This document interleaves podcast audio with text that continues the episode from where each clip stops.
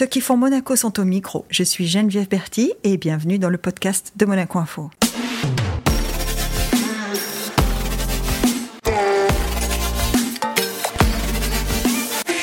Notre invité du jour n'est pas monégasque, mais il n'est pas japonais non plus. Et pourtant, il a réussi la performance d'associer la principauté au manga. Ce niçois touche à tout réussit avec sa société Shibuya, aussi bien dans les jeux vidéo, l'animation, le cosplay et donc le manga avec Blitz. Résultat, il est devenu par excellence l'ambassadeur de la pop culture dans nos contrées. Bonjour Cédric Biscay. Bonjour, alors quelle intro, ça fait plaisir. Euh, justement, hein, touche à tout, est-ce que ça veut dire qu'il y a un chemin qui unit tout ça ou pas? Bah, il y a forcément un chemin euh, et, souvent quand on parle de, mes passions et pourquoi j'ai fait ce, métier-là, je, prends un raccourci mais un très très basique. Je me dis mais merci euh, Dorothée du club Dorothée en fait, parce que c'est là vraiment que ça, a démarré cette envie d'être dans ces univers. L'univers, alors on précise, c'est l'univers du manga ou l'univers au moins de la cosplay, c'est ça? Bah, manga, euh, je te dirais oui, parce que déjà, euh, c'est dans ces émissions euh, qu'il y avait tous les anciens dessins animés. je veux dire, on parle de Goldorak, on parle de Dragon Ball, enfin tout ça que je regardais quand j'étais gamin. Et j'étais un passionné. Goldorak. Bah, oui, voilà, c'est quand même, Sûr. c'est quand même un grand événement lorsque ça a débarqué en, France, hein, notamment, parce que quand même, je me rappelle la couverture de, Paris Match, ce genre de choses. Enfin, ça serait plus difficile aujourd'hui. Et c'est vrai que moi, ça me, ça m'a toujours plu en étant consommateur. Et j'ai compris au fur et à mesure des années que tous les contenus que j'aimais bien, que ça soit les dessins animés ou même les jeux vidéo, parce que j'étais un gros gamer aussi, bah, mes préférés venaient du Japon. Donc ça m'a amené à m'intéresser à ce pays-là. C'est ce contenu-là qui m'a qui m'a amené euh, au Japon finalement. Alors dans l'ordre, c'est les contenus le Japon ou c'est le Japon qui t'a fait développer des contenus? Alors ça c'est une bonne question. Alors ça démarre par les contenus qui m'ont fait m'intéresser au Japon, mais après c'est le Japon qui m'a fait développer les contenus parce que lorsque je suis allé euh, sur place pour la première fois, j'ai été euh, émerveillé par tout ce que par tout ce que j'ai vu et j'ai aussi surtout vu que les Japonais avaient quand même du mal à comprendre les étrangers et les étrangers ont énormément de mal à comprendre les Japonais et c'est là que je me suis dit ah j'ai une carte à jouer parce que j'ai l'impression que moi j'arrive à mieux les comprendre. Donc ça reposait que sur mon mon feeling personnel, hein, rien de rien de vrai concret, mais mais en fait ça me ça me prenait au cœur. Quoi. Et tu fais des rencontres importantes à ce moment-là? Bah, pas tout de suite. Non, non, pas tout de suite. En fait, euh, mes rencontres euh, importantes, c'est avec les Japonais, on va dire, de, de la rue, quoi, hein, tout simplement, qui me, qui m'expliquent un peu comment fonctionne la société japonaise, qui est très, très particulière, avec des codes très, très forts, qui sont assez méconnus. Euh, et, en fait, ça me plaît plutôt bien et j'aime beaucoup euh, un truc, euh, en l'occurrence, c'est l'esprit samouraï. Tu vois, j'ai le respect en la parole donnée, je dis un truc, je le fais, mais ça, moi, j'adore. Alors, évidemment, on sait tous que c'est difficile de trouver des gens qui adhèrent à, ce, à ça, mais en tout cas, au Japon, bah, il y en a beaucoup qui adhèrent et du coup, moi, ça m'a vraiment beaucoup plu et c'est pour ça aussi que j'ai voulu créer un, un business avec le Japon. C'est une philosophie? Ah, c'est carrément une philosophie parce que les gens savent que ça fait perdre du temps lorsque tu, tu dis des trucs que tu sais pas faire. Enfin, ce, ce, genre de choses, ça n'a pas vraiment lieu euh, au Japon où le pire, c'est de perdre la face. Donc à partir du moment où tu t'engages sur quelque chose et que bon, bah, au final, tu le fais pas, bah, tu perds la face. Alors c'est vrai que dans d'autres pays que le Japon, c'est pas très grave. Oui, on a, on a quelques idées. Voilà, moi je, je, dis rien, mais en tout cas, euh, en tout cas au Japon, c'est très très grave. Perdre la face, c'est le pire truc qu'on que, qu'on peut, qu'on peut te faire. Hein. Et tu as l'impression qu'à ce moment-là, en, mettant un pied dans cette culture et en commençant à, l'appréhender vraiment, tu deviens quelqu'un d'autre ou tu restes euh, Cédric, euh, né où d'ailleurs, euh, originaire d'où? Ah ben moi je suis né, je suis né à Nice, hein, je suis un gars du sud, Loupaïs, j'adore. Moi, je suis, moi j'aimerais vivre voilà dans, dans, le château de ma mère, la gloire de mon père, tout ça j'adore.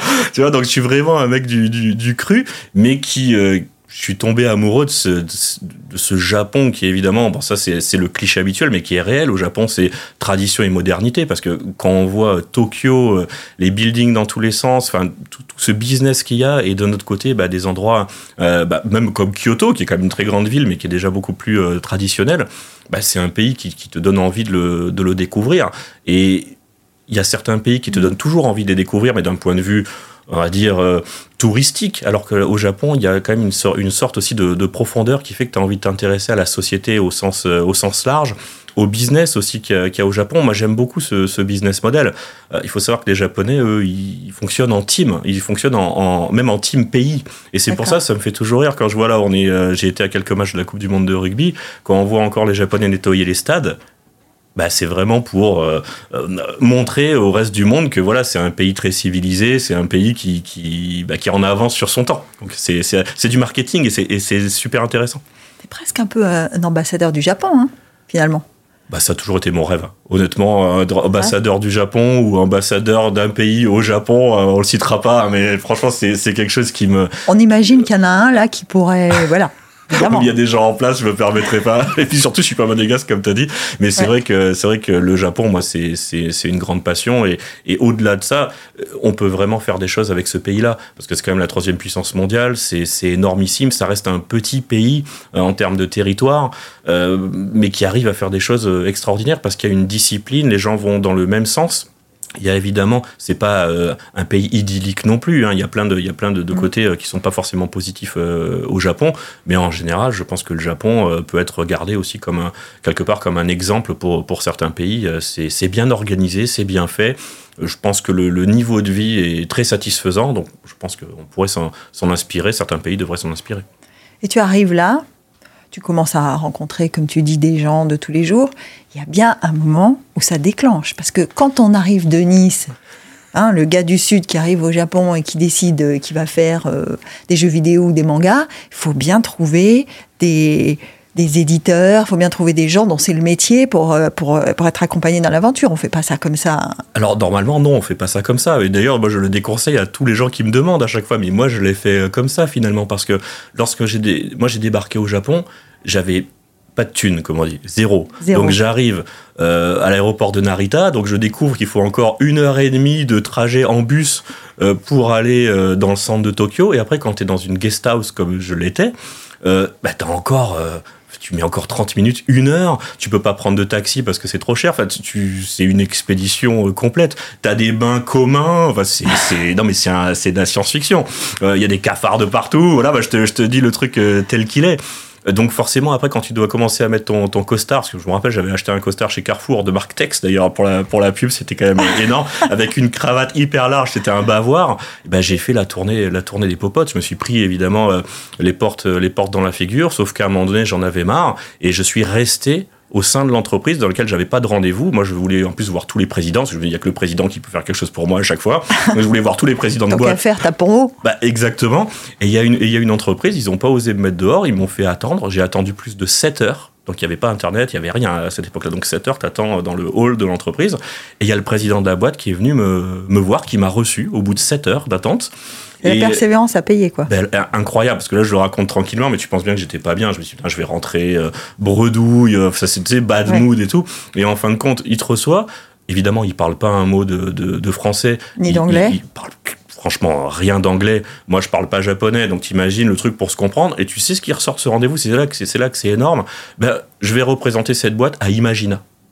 C'est ce qui ressort du rendez-vous. On se comprend juste sur trois trucs je représente cette boîte à Imagina. Donc, c'est-à-dire que moi, dès le départ, en fait, finalement, il y a, y a, un lien qui se fait avec Monaco. oui, parce que j'allais dire Imagina, pour ceux qui savent pas, c'était quand même à l'époque le salon numéro un euh, sur les nouvelles images et sur, euh, sur les nouveaux contenus qui avait lieu à Monaco. Exactement. Et en fait, ils, savaient, ils avaient personne, ils voulaient faire quelque chose dans, dans ce, salon, dans ce salon-là. Moi, j'ai expliqué un petit peu comment ça, comment ça fonctionnait, parce que je connaissais bien cet événement, parce que tout fan de jeux vidéo connaissait cette, cet événement. Et Banco, ils m'ont dit, bon, bah, euh, on essaye, on y va. Donc, je me retrouve avec un stand à, à Imagina. Alors que moi, je connais rien à Monaco hein, à cette époque-là. Hein. je précise, je connais pas un, pas un chat à Monaco d'ailleurs. Donc, on, rajoute, on rajoute une petite étagère à ton profil, c'est-à-dire que donc passionné de jeux vidéo, passionné de dessins animés, euh, passionné de Japon, et donc on met un pied dans Monaco. Ouais, tout à fait. Tout à fait. Bah ça, c'est, ça, c'est 2003, 2004. Ouais, c'est, c'est, assez, assez incroyable pour moi parce que Monaco, bah, je connais le Grand Prix, euh, c'est tout ce que je connaissais. Je connaissais même pas le reste d'ailleurs de, de Monaco, je connaissais ça. Et, euh, et c'est vrai que bah, l'expérience a été très bonne pour moi parce que euh, à partir du moment où on en revient à l'esprit du samouraï, j'ai fait ce que j'avais dit. Donc ça s'est très bien passé sur, ce, sur ce stand. Bon, il n'y avait pas non plus énormément de trucs à faire de mon côté au niveau du, mm. du retour, mais ce que j'avais dit que je faisais, je l'ai fait. Donc du coup, après, ce qui est bien avec les Japonais, c'est que c'est le bouche à oreille. Donc il a, il a parlé de moi à d'autres présidents d'entreprise, du coup, dont certains qui m'avaient pas reçu. Et, et c'est là que ça a commencé, en fait, de fil en aiguille, le, le business, en fait, tout simplement. Et d'être ce référent qui aide les, les entreprises japonaises à se développer euh, en Europe. Au final, c'est comme ça que ça a démarré. C'est comme ça que ça a démarré. Mm. Et là, tu décides Alors tu démarres et tu décides de fonder une boîte qui s'appelle ah ben, la première. La première, c'est Shibuya International, la toute première. Et, et, et ça, euh, c'est cabinet de conseil. Euh, parce que ça, c'est des mots que je peux te dire tout de suite, mais je savais pas, moi, tout ça, ce que ça veut dire, cabinet de conseil. Moi, je voulais faire des mangas et des jeux vidéo, donc on, est loin, on est loin du compte. Sauf que mon expertise, qui au final, à la base, n'était que dans ma tête, au final, ben, elle est validée par tous ces gens et des gens euh, importants qui me consultent de plus en plus sur des choses qui n'ont strictement aucun rapport avec le monde des jeux vidéo et des mangas. C'est-à-dire que je mmh. suis de plus en plus consulté pour les échanges interculturels, y compris par des boîtes françaises ou européennes, euh, énergie renouvelable, chimie fine, les satellites. Mais je sais pas si tu te rends compte. et en fait, moi, je me dis, mais comment je vais, comment je vais savoir tout ça? Mais en fait, il n'était pas nécessaire d'avoir des connaissances dans les secteurs précis pour lesquels on te demandait. Il fallait juste décoder s'il y avait du business possible avec les Japonais ou pas, et quand euh, j'organisais les rendez-vous, j'organisais les conférences. Donc en fait, au final, l'expertise, elle a toujours été la même pour moi, elle pouvait être complètement multisectorielle, puisqu'il n'y avait pas besoin d'être connaisseur dans ces différents, euh, dans ces différents sujets, puisque les, les gens qui, qui, venaient en business trip, bah, ils connaissaient leur sujet, donc euh, c'était pas vraiment l'objet de mon, de mon travail. Finalement, alors Shibuya, c'était c'était un bon nom pour une société des cabinets conseils, parce que Shibuya, c'est quoi? C'est un carrefour alors c'est un carrefour, c'est un quartier, mais là encore, c'est trop drôle quand même cette histoire, parce que euh, lorsque je, disais à tout le monde que j'adorais Shibuya, parce que j'adore toujours Shibuya et j'adorais Shibuya, les Japonais me disaient mais c'est un quartier pour gamins, etc. Il faut aller plutôt à Shinjuku, à Roppongi, qui sont les vrais quartiers d'affaires où ils sortaient et tout. Mais plusieurs années après, c'est à Shibuya que tout se passe. Donc non mais vraiment, c'est là maintenant, ils disent, ah, mais t'avais raison, Shibuya, trop on appelle ça le flair, monsieur. Bah oui, mais, mais, franchement c'était évident, il se passait déjà plein de trucs en fait à Shibuya, c'était l'endroit le plus cosmopolite. Effectivement, il y avait les jeunes, etc. Mais c'était, c'était, c'était très bien. Et euh, pour moi, c'était évident que Shibuya, c'était the place to be. Donc pour moi, c'était normal que ce soit le nom de l'entreprise aussi. Mais maintenant, bon, ben voilà, évidemment, ça devient une évidence et c'est, tant mieux. Alors justement, on parlait de flair. Il faut quand même avoir du flair pour, au début des années 2000, décider de mettre un pied au Japon, de commencer à travailler avec eux et de faire des jeux vidéo et des mangas. Alors qu'aujourd'hui, petite vingtaine d'années après, c'est quand même euh, le, phénomène culturel qui envahit tous les pays d'Europe et, j'en parlais il n'y a pas longtemps, euh, tous les secteurs d'influence, comme le sport notamment. Il y a beaucoup de sportifs euh, qui sont euh, à fond dans les mangas, à fond dans les jeux vidéo, et donc c'est un secteur qui est dans une expansion continuelle bah, c'est énormissime. Mais effectivement, ce qui se passait avant, pourquoi on n'entendait pas parler? Parce que les, Japonais sont, sont, assez concentrés sur eux-mêmes quand même. Donc, c'est-à-dire que leur marché euh, interne était largement suffisant. Ils n'avaient pas besoin d'aller à l'extérieur, surtout qu'il y a toujours cette problématique. D'ailleurs, c'est pour ça que j'ai fait ce métier de communication avec l'extérieur. Ils n'ont pas les codes. Donc, forcément, euh, le manga avait du mal euh, finalement à aller en dehors des frontières. On parlait tout à l'heure du Club Dorothée, mais ils ont acheté tout un tas de programmes d'animation à des prix très très bas parce que les Japonais n'en avaient rien à faire de ce qui se passait euh, euh, en dehors du Japon. C'est peut-être pour ça qu'ils les ont achetés d'ailleurs. Hein. Exactement, mais en fait, c'est exactement, c'est exactement ça. Et puis moi, effectivement, au début des années 2000, euh, le truc drôle, c'est que il n'y a rien qui est en anglais au Japon parce que il a commencé à avoir un petit peu d'anglais, parce qu'on peut pas dire que le Japon s'est rempli d'inscriptions en anglais ou quoi que ce soit, après la Coupe du Monde de 2002. Et avant la Coupe du Monde de 2002. Lost in Translation. Ah, mais complet. Donc moi, je sais rien. À l'époque, évidemment, pas les moyens de me prendre un interprète, alors qu'après, évidemment, c'est ce que j'ai fait euh, immédiatement. Donc je suis livré à moi-même dans un pays où on se comprend pas. Mais par contre, euh, on se comprend pas au niveau du langage ou quoi, mais, mais on se comprend quand même. C'est très, très étonnant. C'est un feeling très particulier qui m'a poussé à aller, aller là-dedans parce que j'étais sûr que c'était ça qu'il fallait faire. Des fois, on a ce truc au fond de soi, on se dit, bah, c'est ce qu'il faut faire, point barre, quoi. En même temps, euh, quand on fait le pied de courrier pendant 7 heures dans un hall d'entreprise, forcément, on a un résultat à un moment donné. Bah, alors ça, on peut pas m'enlever ma motivation. Parce que moi, à partir du moment où j'aime quelque chose, euh, je veux dire, je suis, euh, je suis à fond les ballons et, c'est normal, en fait, parce que sinon, bah, tu fais rien dans la vie. Si, quand il y a quelque chose qui te plaît, euh, t'arrives pas à être suffisamment patient et à essayer d'ouvrir les portes, bah tu, je pense que tu peux pas arriver à, faire certaines choses. Tu parlais aujourd'hui, c'est vrai qu'il y a beaucoup de sportifs qui adorent les mangas, qui sont à fond, mais c'est des, des, fous furieux par rapport à ça. J'en connais beaucoup, tu on connaît certains, certains les mêmes, donc que ce soit des basketteurs, mais des footballeurs, mais tous les sportifs, ils sont fans parce que c'est aussi une culture, le manga, certains types de mangas, c'est des, des, qualités qui, qui, qui prônent, c'est-à-dire le fait de, de se dépasser, le, le, fait de jamais lâcher, c'est on retrouve, on retrouve ces thématiques dans les euh, dans les mangas. Donc forcément, les sportifs, ils, adhèrent à ça. C'est vrai qu'il y a cette unité.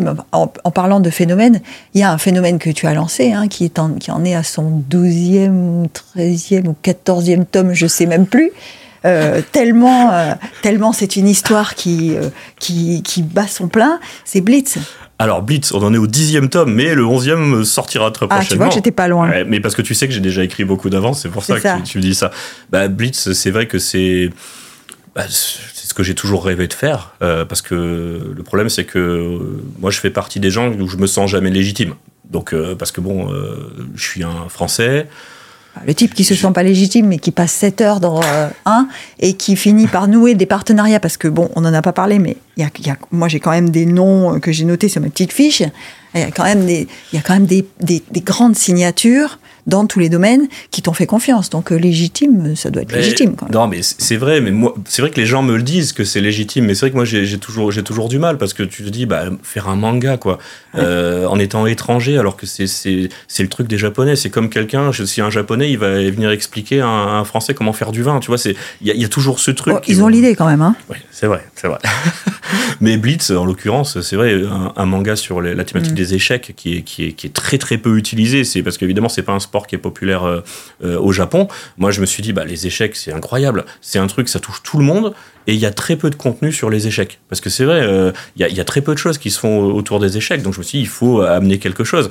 J'étais grand fan de Gary Kasparov, donc je l'ai embarqué dans, dans l'aventure, évidemment, parce que c'est un, un super-héros pour moi, le mec qui se bat contre les intelligences artificielles. Encore un truc que moi j'ai vu déjà depuis très longtemps et qui aujourd'hui les gens découvrent, ah, les, intelligences artificielles. Bah oui, mais rappelez-vous, euh, c'était de ça dont on parlait à l'époque. On, appelle, ça le flair, monsieur. Et donc, et donc tu parlais de Kasparov. Comment ça se passe, Kasparov? Tu l'appelles un jour et tu lui dis, bonjour monsieur, je fais un manga... Euh, sur les échecs, j'aurais besoin de vous? Bah, C'est presque ça, mais moi j'ai pas le numéro de Kasparov, donc en fait je, repère le parce qu'il a une fondation. Euh, mmh. Donc je repère le site web de cette fondation, j'envoie au, au, mail euh, générique de sa fondation, donc info at kasparov.com si je me souviens. Ah oui, carrément. Ah mais j'ai zéro contact. Par contre, j'envoie un premier pitch de ce que je veux faire. Et là, quelques temps après, on me répond euh, bon, ben, je serai à, à, Paris pour une conférence à, à, telle, à telle date. Euh, moi, j'aimerais beaucoup vous rencontrer parce que ça m'intéresse, votre truc. Donc rendez-vous à Hôtel de Crillon, tel jour, telle heure. Bon, tu penses bien que j'ai fait péter tous mes rendez-vous qui étaient là bah et oui. je suis allé à l'Hôtel de Crillon euh, rencontrer Gary Kasparov. Là, c'est juste hallucinant parce qu'il m'explique tout réellement. C'est un mec qui est, qui est très euh, carré, j'adore. Il, il parle bien anglais? Ah bah il parle parfaitement bien anglais. Ouais. Heureusement parce que sinon j'aurais été mal. Ouais. Et il me dit moi les mangas j'y connais rien. Je connais un peu Astro Boy, hein, ça c'est marrant d'ailleurs c'est le seul truc qu'il connaissait. Et euh, mais par contre je sais que si je veux parler à une nouvelle génération, bah, il faut quand même que j'utilise les outils de cette nouvelle génération. On en revient au soft power que je Ouais. prône. Ça moi je suis un ardent défenseur du soft power. Lui il a compris évidemment aussi euh, que c'est comme ça que ça fonctionnait. Donc il a dit mais ouais moi en plus l'histoire que tu me proposes elle m'intéresse. Euh, il m'a autorisé à le faire apparaître comme personnage. Il donne des conseils aussi sur la série. Enfin bref c'est banco. Et moi j'étais comme un fou parce que évidemment euh, Gary Kasparov pour moi c'est une vraie c'est une vraie légende. Donc euh... il, y a, quand même des moments où euh, il y a des choses euh, magiques qui se produisent dans la vie. C'est-à-dire que bon, autant ce type qui te, enfin ce président de société qui te reçoit, autant Kasparov qui te fixe rendez-vous au crayon un jour, c'est quand même il n'y a pas que de la conviction, euh, il y a aussi une part de, de, chance ou de flair, on appelle ça comme on veut. Bah, je, je, pense, parce que après, les gens ils disent toujours la, la chance, tu la provoques, etc. Mais, bah oui. mais, mais c'est difficile, tu ne peux pas vraiment avoir de, un, un, impact dessus parce que c'est à un instant T, il se passe des choses. Tu sais, il m'est arrivé des trucs dans, dans la vie, je pensais jamais que ça arrivait. Je, à un moment donné, je me suis retrouvé quand même directeur du marché du film de Tokyo. C'est un des plus grands quand même festivals du film euh, au monde. Mais, mais, je suis le seul gars qui parle pas japonais dans toute l'histoire du truc. Pareil, j'ai eu la même chose avec le gouvernement japonais qui m'a repéré à une époque, le ministère de l'économie et des finances, Ah. euh, qui me prend pour euh, représentant de Monaco et de PACA euh, pour le GETRO, qui est le Japan External Trade Organization. Mais je suis le seul gars de toute cette organisation qui est immense à pas parler un mot de, de japonais. Bah, tu le parles toujours pas. Il y a, ah non, des, mots, il y a des ah, mots que tu comprends. Quand alors des mots, oui, pour rigoler. Tu sais quand on est en, mmh. en after ou, ou, ce genre de choses. Mais par contre, je peux pas du tout te faire une conversation en, en japonais. Mais c'est pas utile parce qu'il faut absolument un interprète. Euh, évidemment, si tu es salarié au Japon, il faut que tu, tu connaisses le, la langue japonaise. Mais si tu es chef d'entreprise ou autre, ou ambassadeur ou je sais pas quoi, c'est pas nécessaire parce que euh, les personnes qui sont en face de toi, qui sont à très haut niveau, ne parlent pas ta langue et ne parlent pas anglais non plus. Donc ça les met, tu sais, dans une position inférieure si tu mmh. maîtrises leur langue et eux ils savent pas. Donc euh, moi j'ai compris ça immédiatement et donc tu utilises les outils qui sont à disposition. Effectivement c'est toujours drôle lorsque tu es en after de balancer un ou deux mots de, de japonais mais pour rigoler, pas, ouais. pas de manière sérieuse en tout cas. Bah, ça va jusqu'au point, parce que là tu parles de, de, de, tous ces contacts et de toutes ces missions que tu as remplies avec eux, ça va jusqu'au point où un jour tu es quand même décoré par, euh, par l'Empire euh, japonais. Ouais, mais ça c'est ça c'est dingue. En fait, euh, ça ça fait partie des trucs que j'ai pas vu venir en vrai parce que je je connais pas le milieu des décorations pour être tout à fait honnête avec toi. Et un jour quand c'est l'ambassadeur qui, envoie un message en disant bon, euh, il y a le ministre des Affaires étrangères qui veut vous donner cette décoration parce que c'est c'est le ministre hein, qui décide de cette de cette décoration. Donc moi j'hallucine vraiment total parce que je me suis dit mais enfin après parce que c'est récent cette décoration je crois que c'est 2020 que je l'ai eu mhm. euh, ou 21 je sais plus. Donc ça veut dire euh, presque 20 ans après mes, mes, mes, premiers travaux avec le Japon. Donc moi j'attendais plus rien et je n'avais jamais rien attendu tu me diras d'un autre côté. Mais j'ai ouais, j'ai vraiment halluciné parce que du coup, ils ont estimé que j'étais suffisamment important pour que l'ambassadeur, bon, qui est à Paris, descende à Monaco pour me remettre euh, la décoration en main propre. Et après, ils ont appris en plus que le, souverain venait aussi à cette, à cette décoration. Donc, c'est, donc pour moi, c'était génial avoir le, avoir le prince et avoir l'ambassadeur euh, du Japon. Bon, pour un gars qui fait des mangas et des bricoles, c'était trop cool. Quoi. Bah, c'est, étonnant d'ailleurs, parce qu'il y a, cette, il y a cet assemblage d'une modernité euh, évidente, hein, puisque quand on fait du manga et qu'on est, on est un représentant à Monaco avec, avec le cosplay, les, les, journées que tu organises à Monaco, quand, quand on est dans cette modernité-là, se retrouver dans un contexte aussi classique hein, et aussi traditionnel qu'une décoration euh, avec euh, un chef d'État, euh, un ambassadeur, etc., on se dit quand même qu'on fait le lien entre plusieurs mondes. Ah mais carrément. en fait, je, je, me le suis dit, je pense, pour la première fois à ce moment-là. Et, et, la, et, la, dernière fois que je me suis dit ça, c'est il, y a, il y a quelques jours, en vrai, parce que ça m'a, ça m'a pris au trip un peu. En fait, j'ai eu la chance d'être au, d'être au match de rugby de Coupe du Monde euh, Japon, euh, enfin Angleterre-Japon, c'était dans ce sens-là.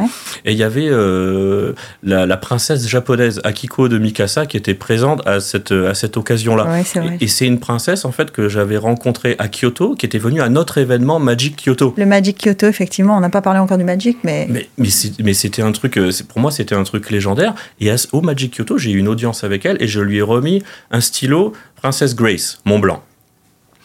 Et ben, qu'est-ce qui se passe? Elle, elle Là, je suis avec le souverain, parce que je suis en délégation officielle à ce match, euh, et elle en parle au souverain. Elle dit Vous savez, monsieur Biscay, il m'a offert, euh, il m'a offert un stylo euh, Princess Grace Mont Blanc, et je fais tous mes courriers avec. Mais franchement, ce scénario, je peux pas mieux écrire ce scénario que ce qui oh, s'est passé à ce moment-là. C'est super touchant. Ah bah, c'est énorme. En plus, elle est, là, quand elle fait ça, elle est complètement hors protocole, parce que c'est très, c'est très calé, etc. Donc moi, ça me fait super plaisir, parce que je me dis Ah, ce truc que j'ai fait 4 ans en arrière, bah, elle en parle aujourd'hui devant le souverain. Bah, pour moi, c'était énormissime. c'est énormissime, on est tout d'accord, mais ça va dans le sens de ce que tu décris comme euh, euh, tout ce qu'on fait euh, nous mène sur une route, les choix qu'on fait, etc., nous mènent, sur, nous mènent à des résultats, et un jour ou l'autre, ça se transforme, ou ça, ça revient dans une autre c'est vrai, je peux pas te dire le contraire, parce que des fois, il y a des choses euh, qui, qui, ont pris énormément de temps et au final, il se passe, quelque chose. Moi, mais des anecdotes, j'en ai 200 000, moi, c'est ça le problème. Euh, même au Japon, il y a des gens avec qui j'ai fait des dîners euh, deux fois par an pendant sept ans, je me rappelle parfaitement, je sais de, de, de qui je veux parler, sans qu'il se passe jamais rien, et au bout de la huitième année, on a travaillé ensemble. Qui, attend autant dire, Les gens, ils pourraient se dire, bon, le gars, c'est bon, ça fait déjà trois fois que je l'invite au resto, euh, terminé. Ben non, au, au, bout de la huitième année, on a euh, très, très bon contrat, euh, tout, tout parfait.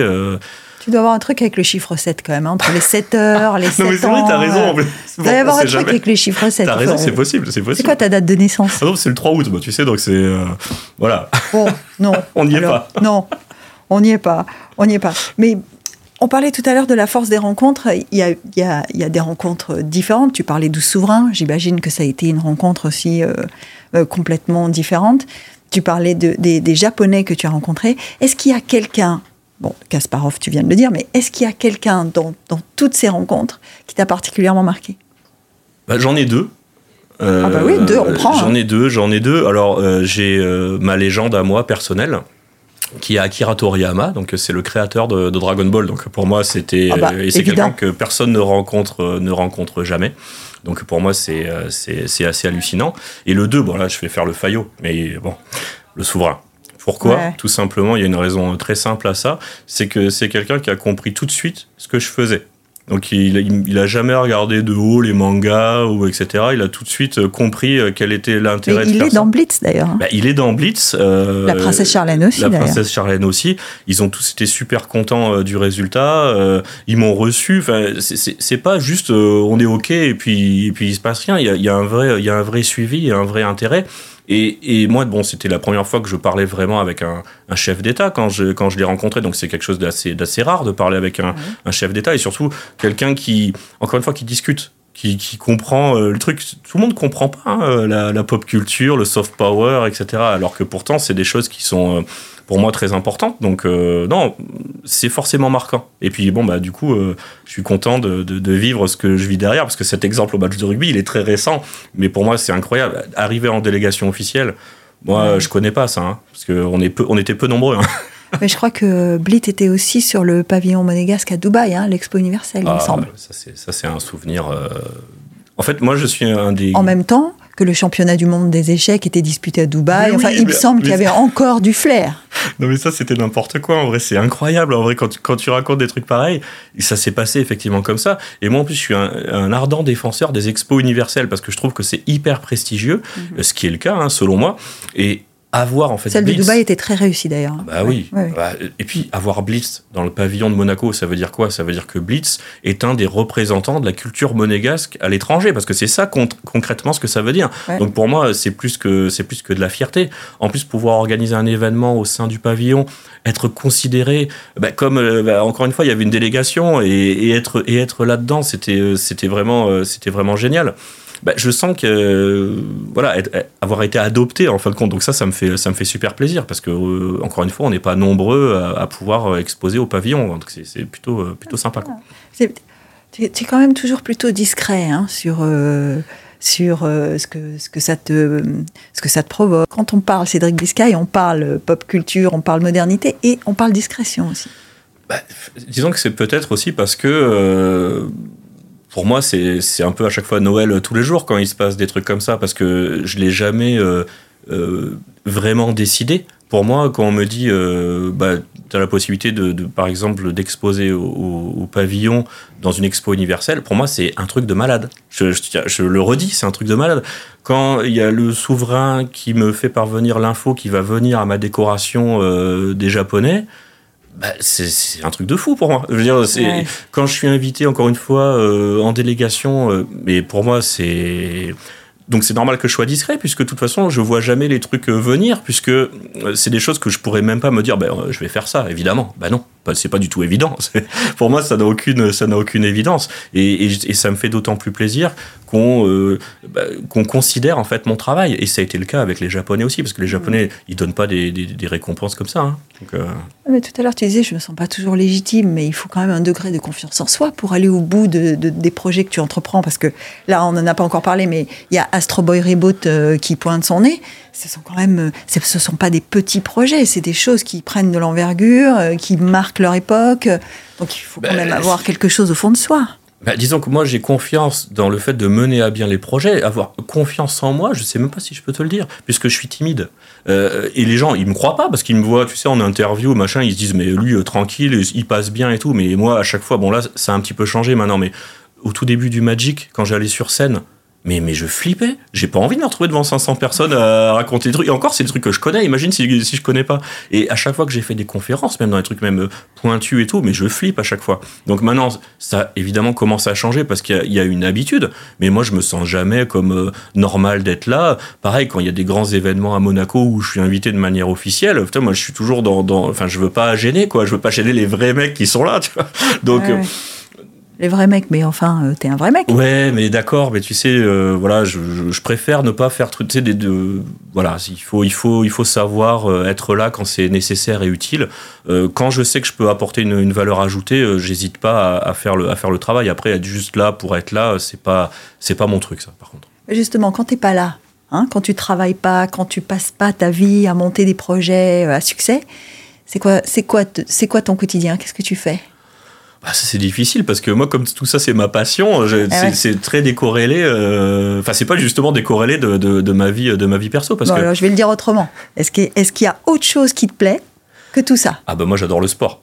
Je joue au tennis, euh, j'aime bien aussi regarder tous les événements sportifs. J'adore quand on m'invite au basket ou quand on m'invite au, foot ici. Euh, je, suis, je suis un grand fan de tout ça et, et euh, bah, c'est ce que moi j'ai toujours fait du sport. Donc voir du sport de très haut niveau, en particulier Monaco, c'est ça, ça qui est génial. J'en ai pas parlé encore, mais dans un si petit territoire, il y a une concentration de trucs de fou hallucinante. Je veux dire, as des équipes de, de, très haut niveau. Bah voilà, par parler, j'étais encore au basket il y a quelques jours. C'est génial. En plus, le, le scénario dramatique là de, des dernières secondes. Enfin, c'est on, peut vivre des choses exceptionnelles. Et, je découvre aussi, évidemment, c'est une évidence pour beaucoup de businessmen, mais quand tu vas au basket, au foot, etc., c'est aussi l'occasion de faire des rendez-vous d'affaires euh, dans un cadre qui est quand même super super sympa. Quoi. Bah là, tu parlais de soft power. Je pense que pour le pour Monaco, le sport est un outil de, de soft power euh, incontestable. Bah, exactement. Et surtout, Monaco brille dans, dans, plein de domaines euh, différents. Je veux dire, mais d'ailleurs, même depuis que j'ai débarqué à Monaco, où il y avait moins de choses, là maintenant, c'est exceptionnel tout, tout, ce qui se passe, et même des résultats qui ont eu lieu aux, Jeux Olympiques. Enfin, moi, je sais que je suis. Enfin, tous les sports m'intéressent. Je suis un grand fan d'athlétisme aussi, donc tu vois, tous ces trucs-là. D'ailleurs, euh, je pense qu'un des premiers trucs que j'ai fait à Monaco, c'est d'aller à Hercules, parce que j'adore euh, j'adore l'athlé. Donc, donc, oui, on a la chance en plus qu'il y ait ce niveau de qualité, puisque quand même Hercules qui a, qui a fêté son 31e anniversaire et parmi les meilleurs euh, meetings euh, du calendrier euh, de World Athletics depuis plus de dix ans. Donc ah c'est quand même. Pour moi, c'est vraiment exceptionnel, exceptionnel cet, événement. Mais il y a aussi le tennis. Le tennis, c'est. En fait, tous ces trucs-là, euh, me plaisent énormément et j'avoue que bah, quand on m'y invite, j'y vais parce que moi j'ai pas encore, tu vois, là où je suis pas encore légitime, c'est que j'ai pas le, tu sais, j'ai pas d'invite de ouf que je me fais moi-même, tu vois, c'est des gens qui m'invitent. Alors ils m'invitent toujours très très bien, c'est dans les tribunes d'honneur, machin et tout, donc bah, c'est génial. Quand même. Mais oui, mais bon, je peux pas, je peux pas le, décider moi-même finalement. Bah, ce que tu as décidé, c'est de répondre. Euh, euh, positivement, enfin en tout cas d'accepter d'être un ambassadeur de la cause des femmes, hein, puisque tu fais partie des ambassadeurs pour les droits des femmes. Oui.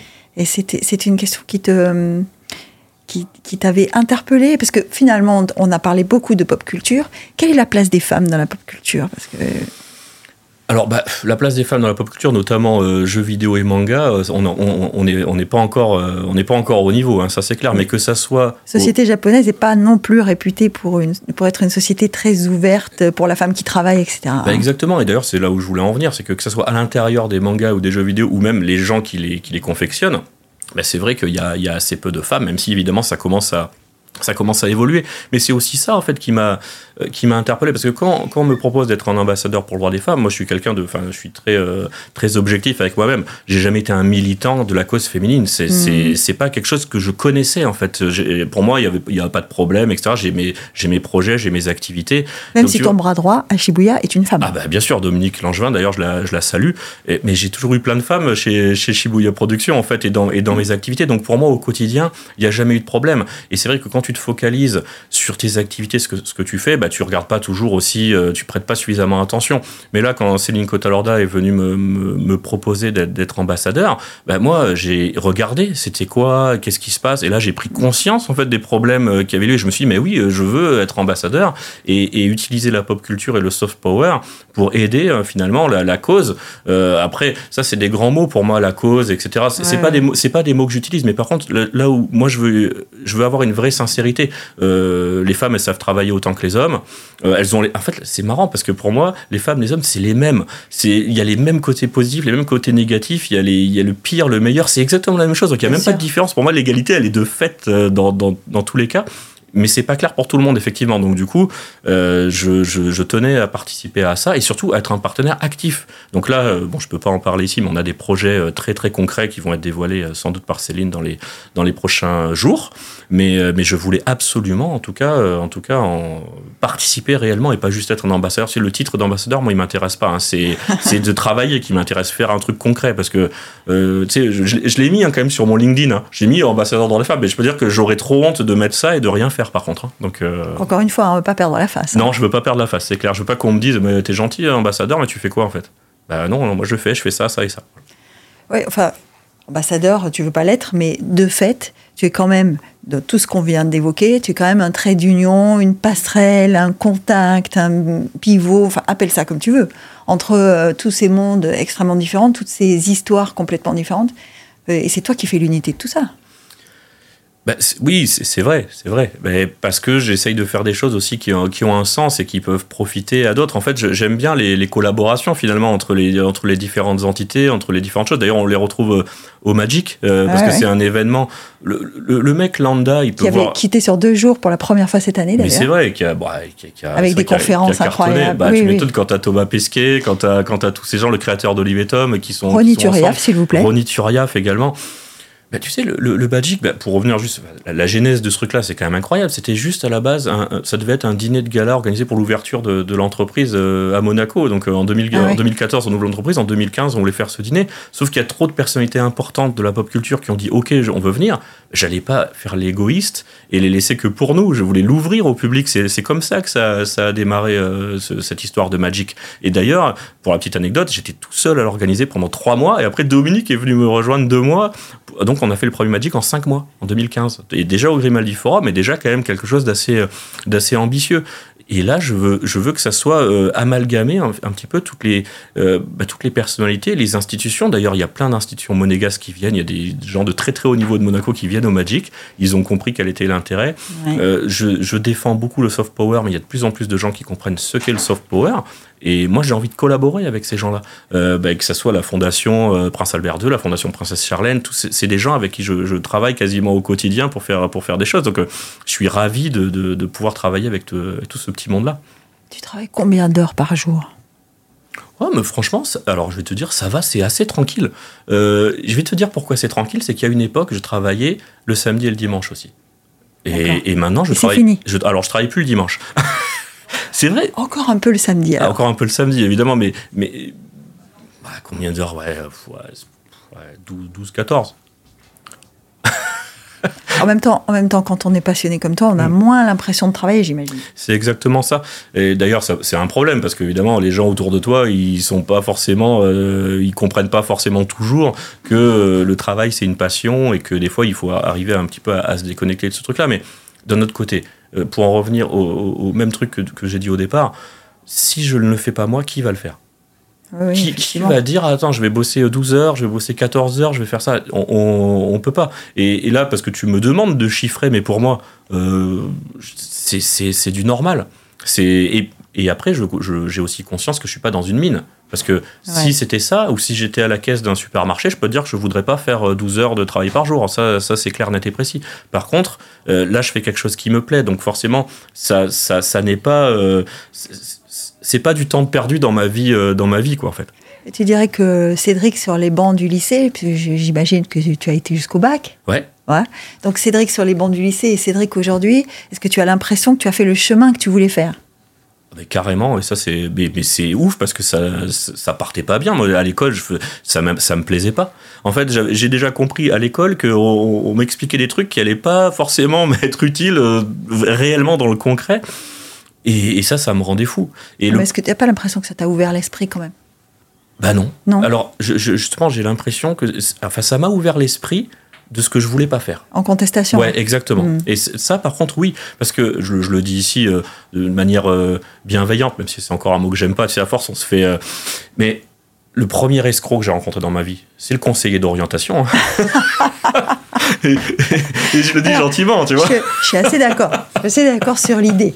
Parce que effectivement, on va voir ce type-là pour ou cette femme d'ailleurs hein, euh, pour avoir des conseils sur comment s'orienter euh, pour euh, pour réussir la carrière qu'on a envie de réussir. Et souvent, on emprunte des chemins qui ne sont pas vraiment ceux qu'on avait évoqués avec ces gens-là, hein, si on veut y arriver en fait. C'est normal, parce que aussi d'un autre côté, les choses ne sont pas faites correctement. En tout cas, à mon époque, ça a peut-être changé, mais moi, le conseil d'orientation, il savait rien de moi c'est pas un gars que j'avais vu avant, c'est pas un gars que je revois un après. que avais entre, entre un cours de maths et, euh, et la cantine. Quoi. Exactement, donc tu peux pas avoir quelqu'un qui, te, qui, qui, peut te donner des conseils sérieusement, euh, je veux dire, donner des conseils. Même moi, des fois, on me demande des conseils.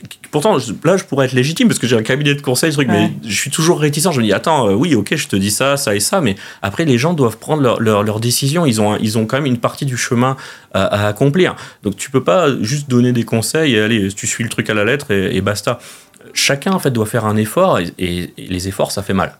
T'as pas envie, tu vois. donc, euh, mais il faut faire Quand on vient du sport, on sait. Hein. Exactement. Le, le, truc que j'ai envie de te demander, c'est tu as pas envie de t'installer au Japon quand même Non. Non, en fait, c'est marrant parce qu'il y a plein d'endroits que j'aime dans le monde, dont évidemment à premier lieu le, Japon, mais je sais que je ne pourrais pas y vivre parce que les codes que je décrypte et que je connais de mieux en mieux, parce que je pourrais jamais dire qu'on les connaît à 100%, personne ne pourrait dire ça, euh, ne, me, ne, me, plaisent pas suffisamment pour que j'envisage de, m'installer au Japon.